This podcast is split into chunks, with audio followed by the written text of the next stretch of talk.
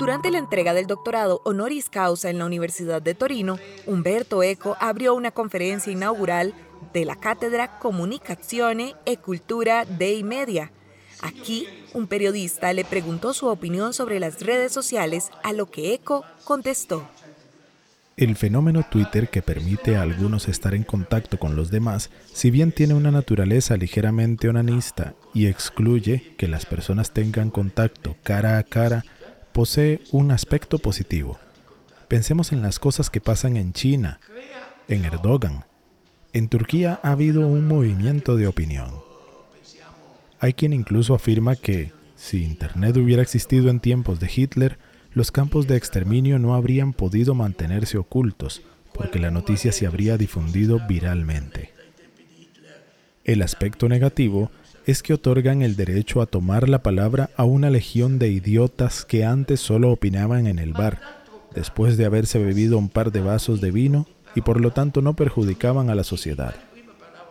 A veces basta con echar un vistazo a los tweets que pasan en la parte inferior en las reacciones. No se ven más que contradicciones. Son las mismas personas que antes no podían abrir la boca porque sus compañeros los mandaban a callar y que ahora tienen el mismo derecho a opinar que un premio Nobel.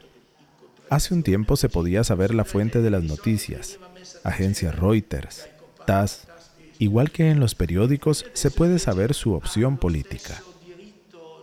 Con Internet no sabes quién está hablando, incluso Wikipedia, que está bien controlada. Usted es periodista, yo soy profesor de universidad, y si accedemos a una determinada página web, podemos saber que está escrita por un loco, pero un chico no sabe si dice la verdad o si es mentira. Es un problema muy grave que aún no está solucionado.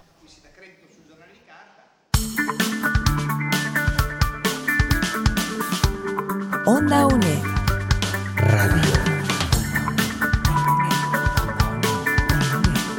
Imagen y sonido. Hasta donde estés.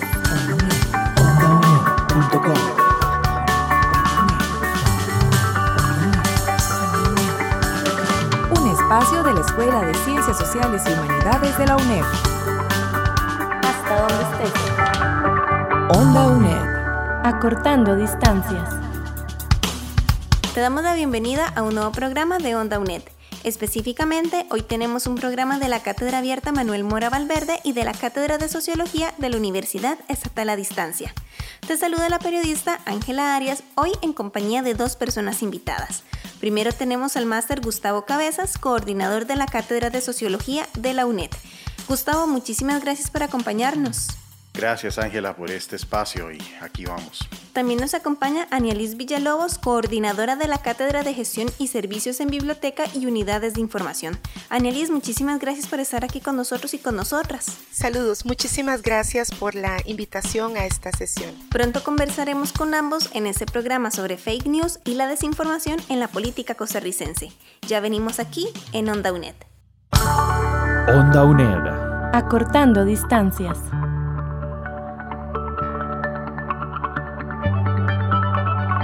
La gente que construye ideas. La gente que transforma el mundo. Sociedades constructivas en Onda UNED.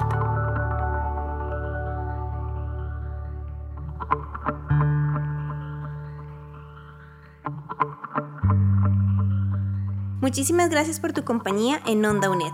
En este programa de la Cátedra Abierta Manuel Mora Valverde nos acompañan Gustavo Cabezas, coordinador de la Cátedra de Sociología, y Ania Liz Villalobos, coordinadora de la Cátedra de Gestión y Servicios en Bibliotecas y Unidades de Información. Primero vamos a conversar con Ania Liz. Ania Liz, aún desde tiempos antiguos tenemos desinformación, pero ya hablando de los siglos XX y XXI, ¿qué entendemos por desinformación y por qué es un tema serio?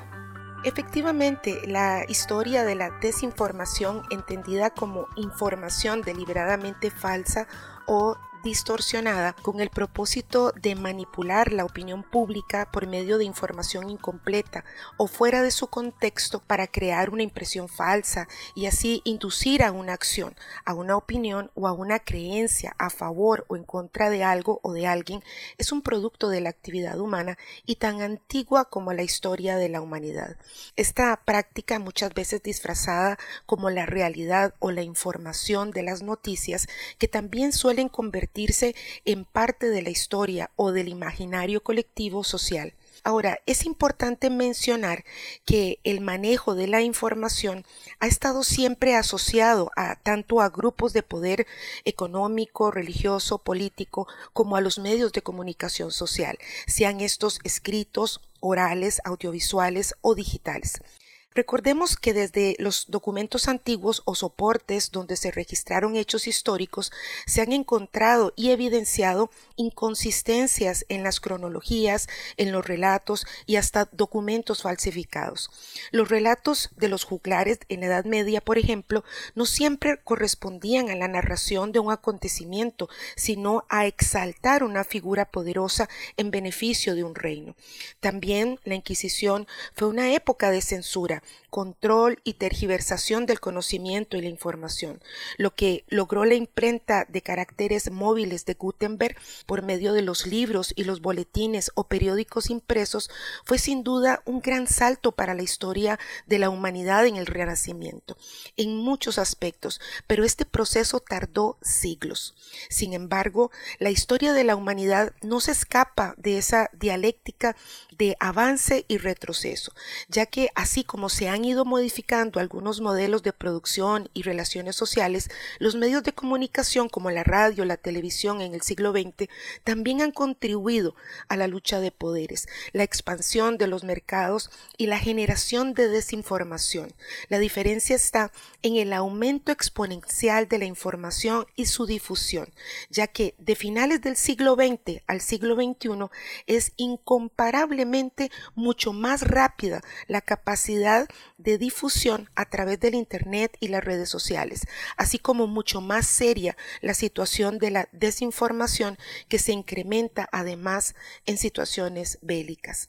El periodista español Guillermo Altares del periódico El País publicó un artículo en el 2018 titulado La larga historia de las noticias falsas, el cual les recomiendo, donde cita al historiador francés Marc Bloch, quien en su ensayo Reflexiones de un historiador sobre las falsas noticias de la guerra, escrito en 1921, hace la siguiente mención.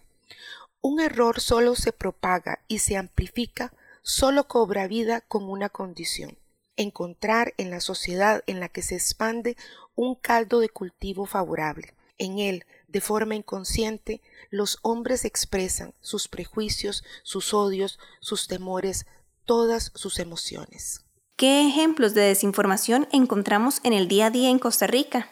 Bueno, según el estudio Verdad en Extinción, miradas interdisciplinarias a la desinformación en Costa Rica, bajo la coordinación editorial del Centro de Investigación en Comunicación SICOM de Costa Rica y publicado en el 2021, se han realizado algunos estudios en materia de noticias falsas en Costa Rica. Por ejemplo, en el año 2019 a través de una consulta telefónica a 805 personas, donde, entre otras conclusiones, se indica que las personas reportaron. Haber estado expuestas a noticias falsas tanto por medio de redes sociales como por medio de medios de comunicación tradicionales. Indicaron haber enviado mensajes por medio de Twitter y Facebook sabiendo que eran noticias falsas. La investigación también evidenció estadísticamente el rol del autoritarismo en la tendencia de las personas para difundir intencionalmente noticias falsas, principalmente por WhatsApp donde los hombres y personas con mayor educación indicaron ser más capaces de identificar noticias falsas. Por el contrario, las mujeres con mayor nivel de educación y personas jóvenes indicaron estar más expuestos. También la mayoría de las personas consideró en este estudio que la ciudadanía debe asumir mayor responsabilidad en el manejo de las noticias falsas y que el Estado debe crear regulaciones y sanciones.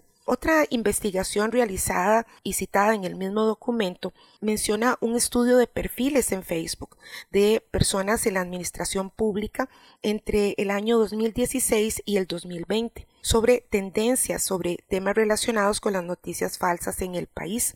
Entre los resultados se menciona que, a diferencia de otros países, las principales tendencias en relación con las noticias falsas estaba sobre eventos mediáticos particulares y no tanto en los procesos electorales. Entre los eventos mencionados principalmente se citan la protesta ciudadana que llevó a la destitución del entonces ministro de Educación Edgar Mora en el año 2019, la discusión sobre las noticias, los medios de comunicación y el plenario legislativo como un problema democrático también en el 2019 y la emergencia sanitaria de COVID-19 en marzo del año 2020. Este último tema ha sido un acontecimiento que no solo ha incrementado la exposición y difusión de noticias falsas, sino que también ha generado preocupación y acciones a nivel nacional e internacional para frenar la proliferación de la desinformación y crear pánico generalizado en la población. De hecho, se ha llegado a indicar el término de infodemia como otro tipo de pandemia social. Se vio en plataformas como Facebook, el etiquetado y denuncias de las noticias falsas, mensajes de alerta para no difundir información falsa, los hashtags de la Caja Costarricense del Seguro Social advirtiendo sobre no divulgar información sin confirmar y otros recursos que a pesar de ayudar y crear conciencia no son 100% eficaces.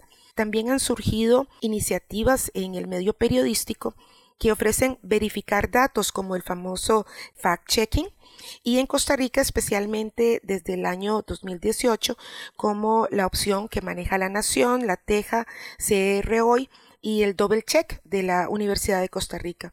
También a nivel gubernamental, en la Presidencia de la República, eh, la plataforma El Gobierno Aclara y la del Tribunal Supremo de Elecciones, Ciudadanía Digital Responsable a partir del, del año 2019 entre otras iniciativas también, ¿verdad?, a nivel internacional por medio de la Organización Mundial de la Salud y la UNESCO, así como otras organizaciones. La desinformación y las noticias falsas o fake news son lo mismo. Esa es una muy buena duda y también es importante aclararla. Quizás el espacio no nos permite profundizar en algunas referencias importantes, pero ya hemos mencionado que la desinformación es un fenómeno que nos ha acompañado a lo largo de nuestra historia. Sin embargo, los términos que se emplean para definir la problemática han ido variando. De hecho, el término desinformación viene del ruso desinformatia, que se consigna en el diccionario de la lengua rusa en 1949 y luego se publica en la Gran Enciclopedia Soviética en 1952. Esta es la versión de la Enciclopedia Británica, la versión rusa. El término y la definición de la acción de inducir al error por medio de informaciones mentirosas ha sido citado por varios autores en relación con la Guerra Fría y con la antigua Unión Soviética, a raíz de las campañas de desprestigio en medios de comunicación entre el bloque comunista y Occidente, Estados Unidos y países de Europa, la OTAN, donde la desinformación se utilizó como práctica de manipulación de la opinión pública en la comunicación política y las relaciones internacionales. De hecho, pues también hay un, término anterior que se le llama propaganda, la propaganda política, también muy relacionado con el periodo de la Segunda Guerra Mundial. Por eso también es importante ver la cronología, el desarrollo histórico de estos diferentes autores, de estos diferentes temas. Sobre este tema les recomiendo consultar la publicación del autor Roberto Rodríguez Andrés, Fundamentos del concepto de desinformación como práctica manipuladora de la comunicación política y las relaciones internacionales, publicado en el 2018 en la revista Historia y Comunicación Social, que es una revista española. Luego, el término al que se hace referencia ahora, fake news o noticias falsas en español, algunos autores lo ubican en el siglo XX. Sin embargo, es un término que cobró gran popularidad realmente a raíz del año 2016 con las elecciones presidenciales en los Estados Unidos y el presidente Donald Trump en sus discursos y twitters, ¿no? Pero, ¿cuál sería la diferencia? A veces nos confundimos por los similares que son los términos y también por las traducciones que no ayudan mucho, así como los usos del idioma, ¿verdad? Y el contexto histórico eh, al que me refería. En general, ambos términos se refieren a información errónea, solo que la desinformación del inglés disinformation se refiere a información falsa, engañosa, creada por falta de conocimiento o con la intención de mentir sobre algo a propósito. Otro término en inglés que quizás escuchen es misinformation, que también es información errónea y se asocia con rumores, el boca a boca, que carece de un sustento para verificarse. Ahora, fake news o noticias falsas se refiere a información creada maliciosamente con una intención clara para distorsionar la realidad y por ende influir o manipular la opinión pública. Muchas veces también se asocia con una práctica de pseudoperiodismo, de publicar este tipo de noticias con una intención determinada, ¿verdad? Se asocia también, todos estos conceptos se asocian con lo que se ha llamado la posverdad, que viene del post-truth de, en inglés, y funciona cuando la gente prefiere hacer caso a sus creencias y emociones en lugar de la verdad objetiva, según lo que define el diccionario Oxford. Por eso también es importante hacer la observación de que muchas veces redes sociales con poco texto y con más imagen muchas veces son las que más se prestan para crear estas emociones, ¿verdad? Esas reacciones de las personas sobre un comunicado sin cuestionarse mucho, sin analizar mucho el contenido o la veracidad de la información que está leyendo. Bueno, también nos acompaña el máster Gustavo Cabezas, coordinador de la Cátedra de Sociología en la UNED. Gustavo, ¿cómo se vive en lo cotidiano el fenómeno de la desinformación en Costa Rica? Bueno, Ángela, hay que tomar en cuenta que en redes sociales quienes hacen las recomendaciones son por lo general eh, personas cercanas, personas que frecuentan los mismos círculos sociales.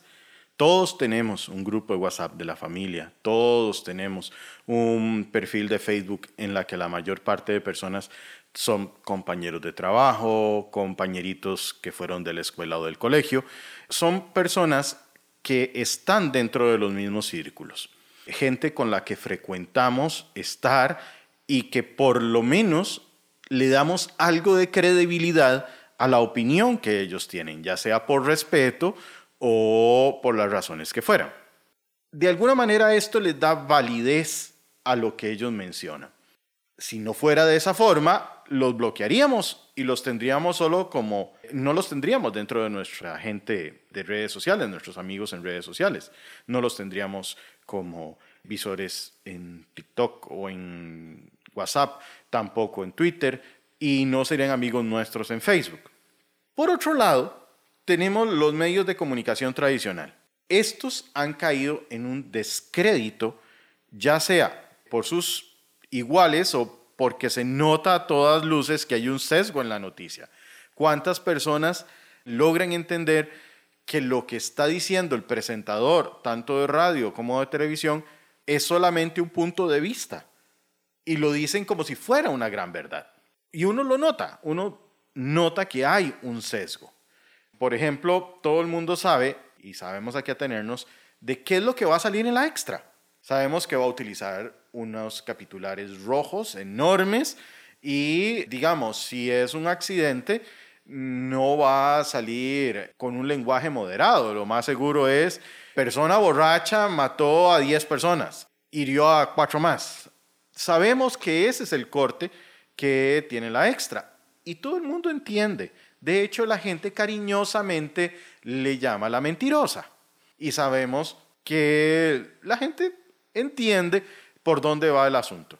Igual en algunos eh, noticieros televisivos, ¿verdad? Que algunas personas, por decir algo que no es mentira, son despedidos o los presionan para que renuncien, surgiendo entonces, un evidente interés, ya sea económico o político, ideológico, que existe dentro del medio. La línea de editorial de los medios escritos es muy clara. La línea editorial de algunos otros medios de comunicación son claros, los conocemos.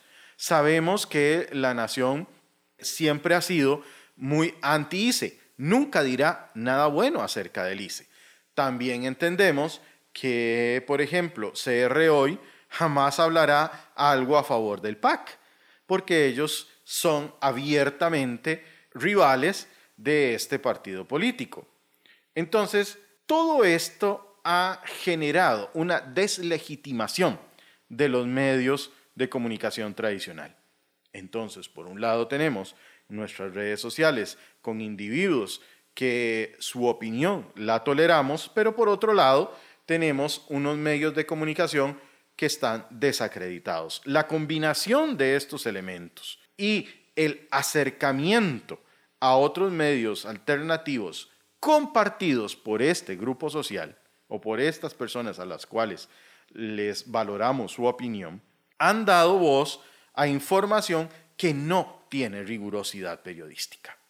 No sustentan sus noticias con hechos.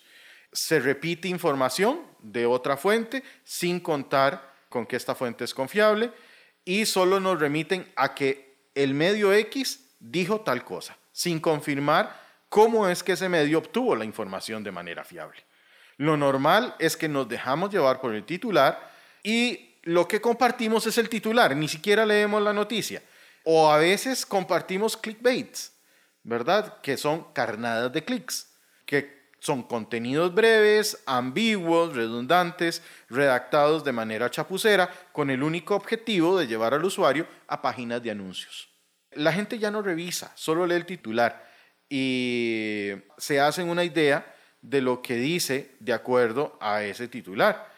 El medio lo único que busca es que la gente le dé clic a la noticia y ponen un titular sensacionalista y un cuerpo de, la noticia que en realidad está redactado de forma muy ambigua para salvaguardar cualquier denuncia.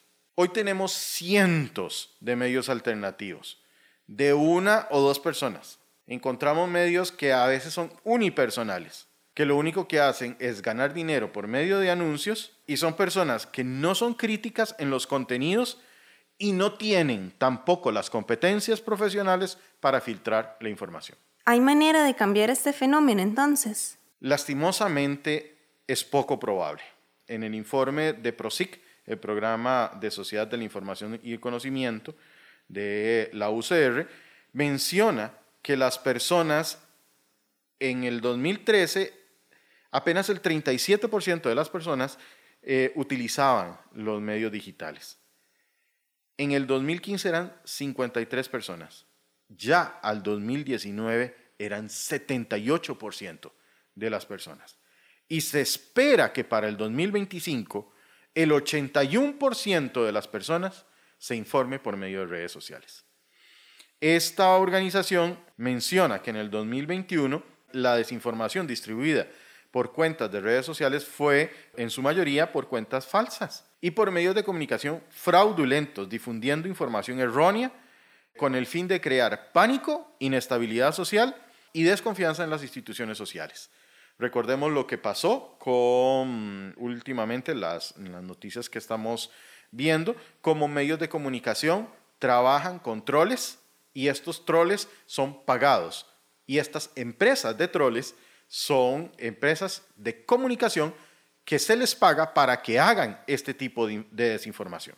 ¿Hay ejemplos de esto que menciona? Claro que sí. Recordemos en el 2018 cómo en las cuentas de redes sociales de Álvarez de Santi, la mayor parte de las personas eran de Indonesia o de Vietnam. Recientemente vemos, por ejemplo, una noticia en la que falsamente Cristiana Figueres estaba dando el apoyo a Rodrigo Chávez.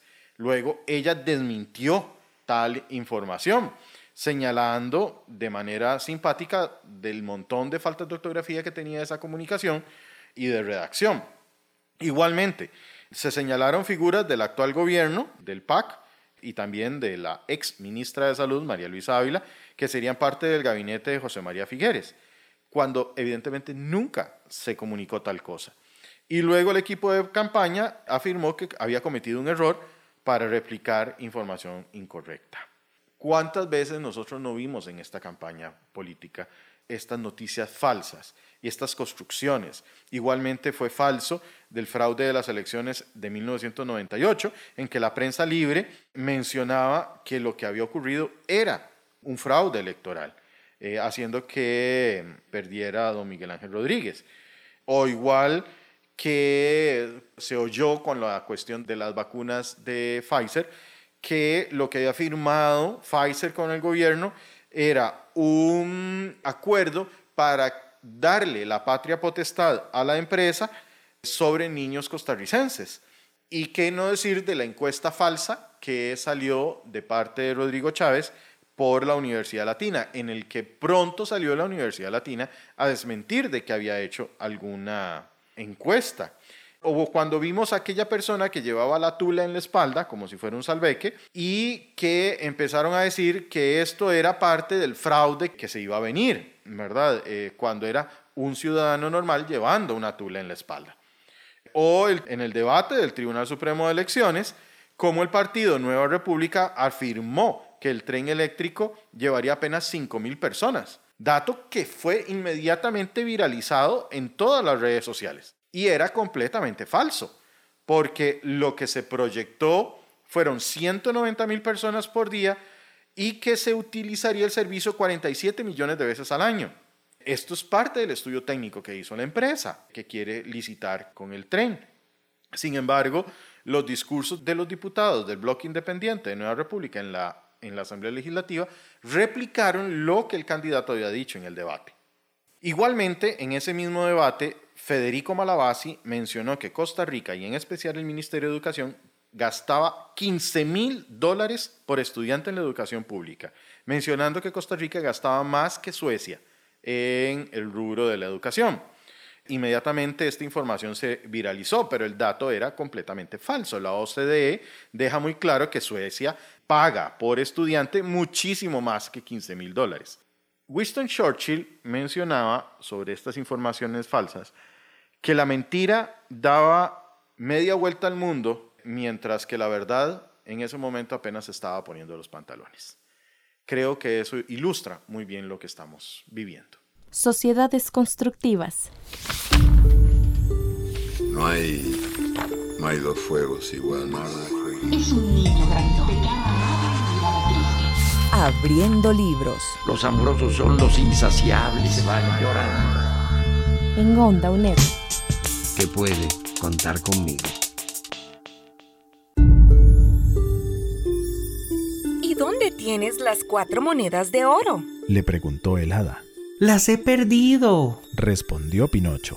Pero era mentira, porque las tenía en el bolsillo.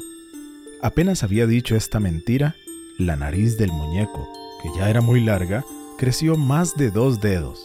¿Dónde las has perdido? ¿En el bosque? A esta segunda mentira siguió creciendo la nariz.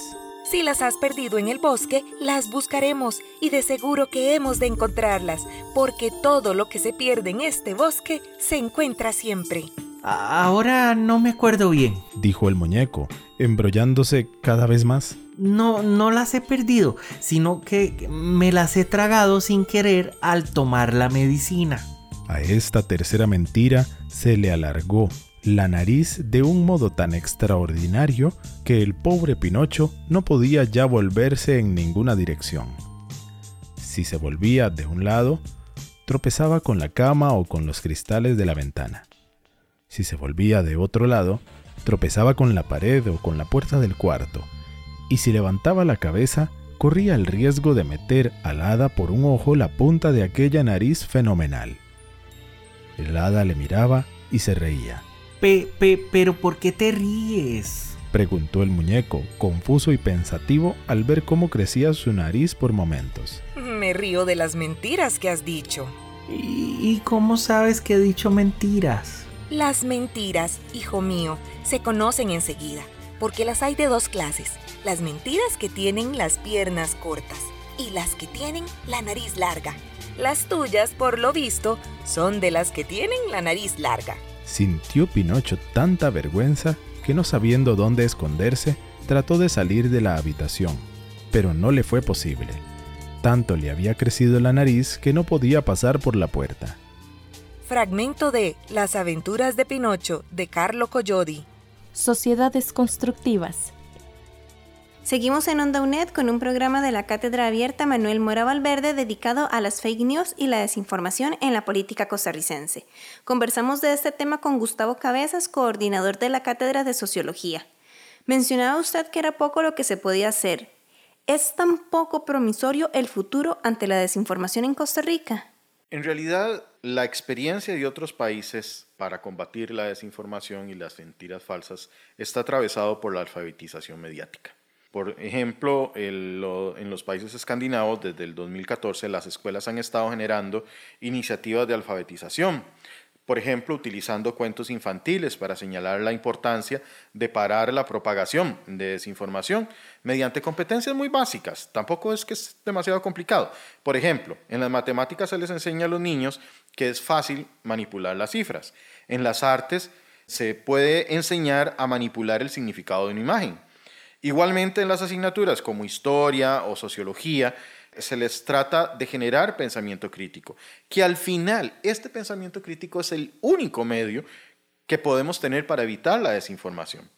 Si logras que los estudiantes desde niños se pregunten qué cosas son importantes para ellos, si organizas simulaciones de debate, elecciones escolares reales, si les pides que escriban informes reales y falsos sobre ellos, comienzan a comprender el significado de la democracia y de los peligros de la desinformación. En Costa Rica es frecuente que los estudiantes de educación superior, siendo indiferentes a los debates políticos e ideológicos actuales, simplemente no quieran hablar de política. Es común en la cátedra de sociología eh, y en humanidades de la UNED que los estudiantes mencionen de primera entrada que no saben nada de política. Ah, es que yo no sé nada de política. El objetivo final de esto tiene que ser que desde niños se pregunten quién produjo esta información y por qué, dónde fue publicada, qué dice realmente, y si hay evidencias o es solo la opinión de alguien, y si esto puede ocurrir en otro lugar. También nos acompaña Anialis Villalobos, coordinadora de la Cátedra de Gestión y Servicios en Bibliotecas y Unidades de Información. Anialis, ¿cuáles serían nuestros botiquines de primeros auxilios cuando nuestras redes sociales se llenan de fake news y desinformación? En nuestro botiquín de primeros auxilios contra la desinformación y las fake news, bueno, no puede faltar el pensamiento crítico, como ha mencionado el profesor Gustavo. Aprender a observar con atención y más allá. Nuestros sentidos nos engañan, decía Descartes. Por eso, además de observar, hay que preguntar, lo que leemos en redes sociales, ¿quién lo dice? ¿Con qué intención? ¿En qué se basa para afirmar o negar algo? ¿Y qué pretende? ¿Solo un like? ¿Será que busca atención para sí mismo? pero no está pensando en informarme o orientarme sobre alguien o sobre un tema en particular. Por eso debo tener cuidado. Estas respuestas son importantes también porque es aprender a analizar la información de forma racional y objetiva, a partir de las evidencias o el respaldo que nos ofrece. Y si nos surgen dudas, hay que investigar otras fuentes fiables. Eh, la IFLA, que es la Federación Internacional de Asociaciones de Bibliotecas y Profesionales en Bibliotecología, nos ofrecen una guía para detectar noticias falsas. Se indica primero investigue la fuente, el sitio web, su objetivo, información de contacto. Lea más allá del título. Un título sensacionalista puede captar la atención, pero ¿qué dice realmente el contenido? Algunas veces no tiene nada que ver con el título. ¿Quién es el autor? ¿Es fiable? ¿Tiene otras publicaciones? Revisen los enlaces adicionales y verifique la información que se cita. Verifique la fecha, a veces son noticias viejas y las hacen parecer como noticias actuales. ¿Es una broma, una sátira, realidad o ficción? Considere que la primera vez que lee el mensaje o un texto puede que sus creencias personales pueden alterar su opinión. Esos son sesgos que nos pueden confundir a la hora de analizar el mensaje o un texto. Eh, a veces es bueno tomar una pausa y volver a leer el mensaje. Pregunte al experto, un profesional en bibliotecología, para verificar la veracidad de la fuente de la información o un especialista que sea conocedor del tema que se está tratando. Estos son recursos que debemos aprender a utilizar para formarnos como usuarios de la información, tanto a nivel del acceso a la información, del uso de los recursos tecnológicos por medio de una conexión a Internet, pero también como personas responsables en el mundo y en la realidad que nos ha tocado vivir o a la que deseamos construir. Esto se llama alfabetización informacional. Antes se decía que una persona analfabeta es quien no sabe leer ni escribir. Hoy se habla de otro tipo de analfabetismo, y es cuando la persona sabe leer, sabe escribir y hasta puede utilizar un dispositivo tecnológico, una computadora, un teléfono inteligente, pero realmente no comprende lo que lee y no sabe discriminar entre toda la información lo que realmente necesita y cómo aplicar su experiencia y conocimiento para solucionar problemas o tomar decisiones especialmente en temas relacionados con su comunidad, con su país y este nuestro planeta. En resumen, la clave secreta de este reto es aprender a leer. Anielis, muchísimas gracias por habernos acompañado. Gustavo, también muchísimas gracias a usted por su compañía. Muchísimas gracias por la oportunidad de poder compartir esto. Sociedades constructivas.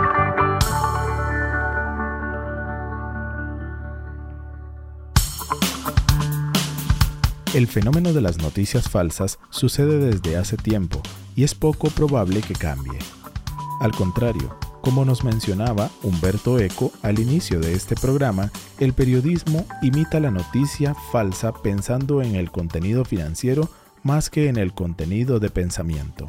Los estudios revelan que los medios difunden noticias falsas aun cuando saben que no son ciertas, ya sea por recibir más rating o tráfico o para que la contraparte desmienta la información. Las noticias falsas se construyen mediante titulares sensacionalistas, donde los contenidos difieren de ese titular. Esa noticia se viraliza y luego resulta muy difícil ubicar la información real sin que se pueda revertir ya lo publicado. El Centro de Investigación en Comunicación, SICOM, de la Universidad de Costa Rica, menciona siete tipos de desinformación. Tenemos la falsa conexión, contexto falso, manipulación de contenidos, uso engañoso de información, contenido impostado, contenido fabricado, la sátira y la parodia. Todas estas son mentiras fabricadas con la intención de generar polémica, desacreditar un concepto o idea o destruir a una persona. Solo la educación y la alfabetización informacional mediática combaten la desinformación, o sea, la lectura y el manejo de recursos tecnológicos permiten que la ciudadanía aprenda que la participación política conlleva una responsabilidad de cuestionar a los medios de comunicación. La construcción del ciudadano del siglo XXI debe tener un rol más activo en la participación política para que tenga pensamiento crítico desde la secundaria y a lo largo de su vida. Esperamos que hayas disfrutado de este programa.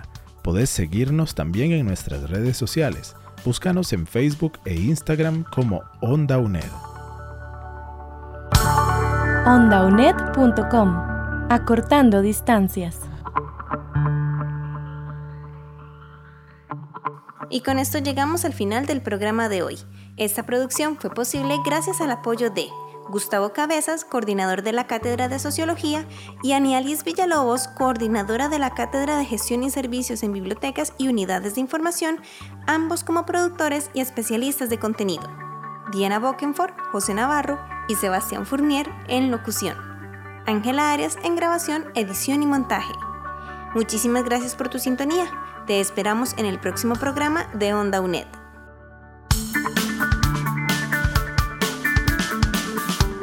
Onda UNED.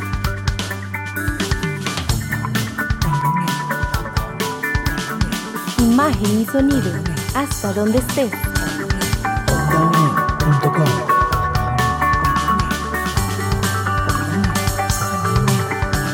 Busca nuestras producciones en ondaunet.com y seguinos en redes sociales. Hasta donde estés. Onda UNED. Acortando distancias.